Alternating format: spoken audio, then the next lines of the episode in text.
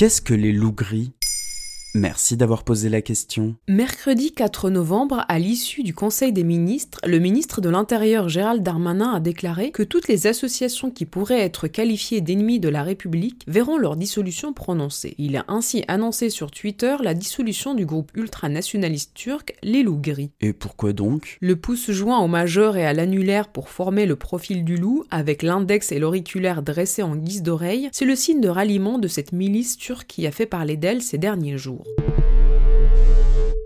Les loups gris sont en effet pointés du doigt depuis mercredi 28 octobre après des incidents avec la diaspora arménienne près de Lyon. Des sont opposés communauté turque et arménienne à Dessines-Charpieu près de Lyon. Une inscription loup gris ainsi que des messages pro-Turquie et des insultes ont par ailleurs été tagués sur le mémorial du génocide et le Centre national de la mémoire arménienne près de Lyon. C'est ce qui justifie leur dissolution? L'annonce de Gérald Darmanin intervient dans un contexte de forte tension diplomatique entre la France et la Turquie. Emmanuel Macron est régulièrement visé par des attaques de la part du président turc Erdogan à propos du traitement des musulmans en France. Le groupe des loups gris est réputé proche d'Erdogan, qui s'est récemment interrogé sur la santé mentale du président de la République française.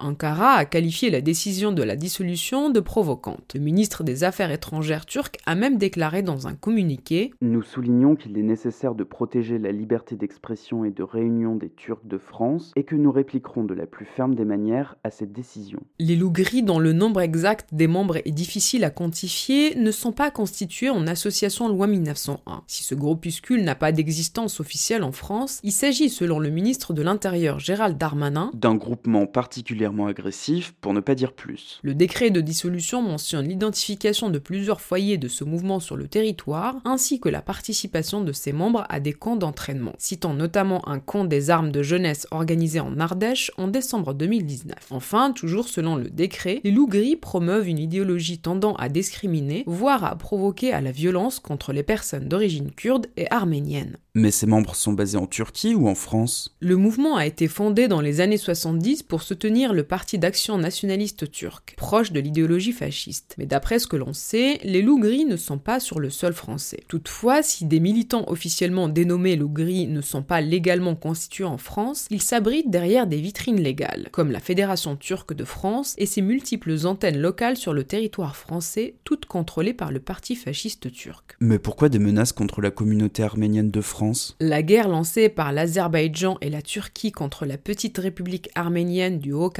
Est le point de départ. Et cette guerre relativement ignorée par les médias a poussé les Français d'origine arménienne à briser ce silence et à manifester leur désaccord, et ce malgré la gravité des enjeux et au risque de leur vie.